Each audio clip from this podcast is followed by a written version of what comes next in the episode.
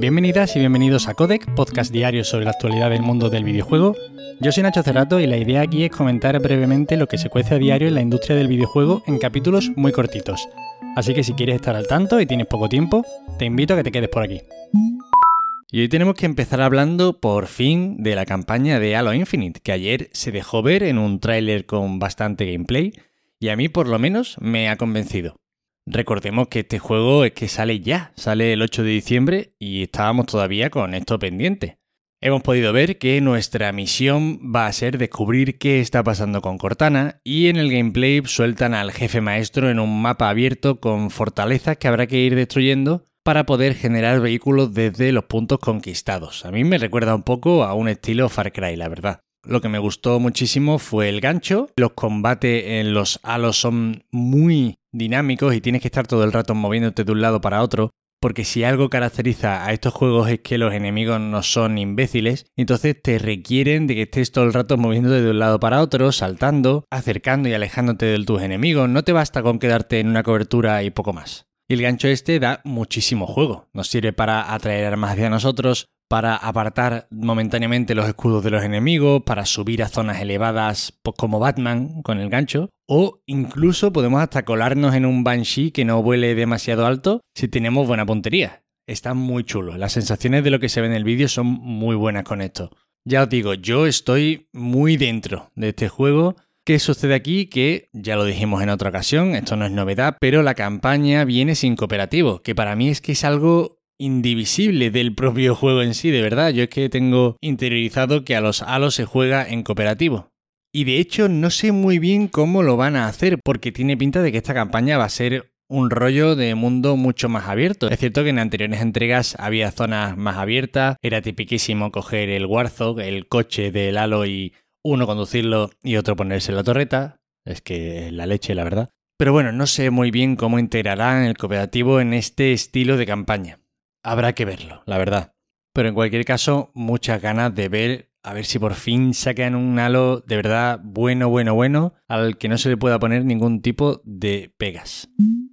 Y otros que han hablado un poquito sobre su próximo juego son los de guerrilla, que a través de un artículo en el blog oficial de PlayStation han revelado varias de las nuevas mecánicas que vamos a poder ver en Horizon Forbidden West. En primer lugar, las nuevas herramientas que tendrá Aloy a su disposición, como por ejemplo, exacto, un gancho, igual que en el Aloy Infinite, me parece fantástico. Si es que esto es, esta de las típicas herramientas que, que es muy divertida de utilizar y si está bien integrado, le puede dar un plus de dinamismo y de diversión a este tipo de juego tan espectacular como es el Horizon, que le puede sentar especialmente bien. Además, también hemos visto un poquito más del ala escudo, que básicamente es la parabela del Breath of the Wild, ni más ni menos, ya sabéis, una especie de ala delta que nos permite planear, que bueno, tiene todo el sentido del mundo en este juego. Además se introduce la escalada libre, ya no habrá paredes que no podamos subir, también muy parecido a Breath of the Wild. Si es que Breath of the Wild lo inventó todo en su momento, si es que llegaron al mercado y explicaron a todos cómo se hacía de verdad un mundo abierto.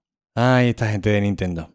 Además también comentaron que habrá un nuevo sistema de mejoras y que en los combates habrá mucha más cooperación entre máquinas y humanos para acabar con nuestra diminuta vida. Bueno, este juego pinta muy bien, van sobre seguro y yo creo que Guerrilla va a hacer un muy buen trabajo con esta continuación. No tengo la verdad ningún tipo de inquietud que sobrevuele este lanzamiento, a pesar de que se retrasara, hemos vivido un año muy complicado, pero yo creo que va a salir un juego fantástico. Marvel Wolverine contará con el guionista de Spec Ops The Line para contar su historia y liderar la narrativa de este esperadísimo título. Este señor es Walt D. Williams, quien, quien fue también guionista de Battlefront 2 y que trabajó además en sagas como Bioshock y Borderlands.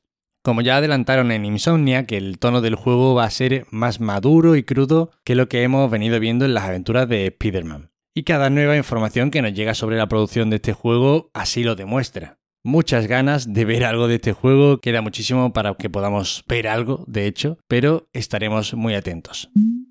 Malas noticias. El CEO de Intel no cree que la escasez de componentes acabe antes de 2023. En un artículo en la CNBC afirmaba que estamos en el peor momento. Cada trimestre del próximo año veremos mejoras progresivas, pero no se va a alcanzar el equilibrio entre oferta y demanda hasta 2023. Bueno, a lo largo de los días voy recopilando lo que piensan diferentes pesos en esta industria sobre esta escasez.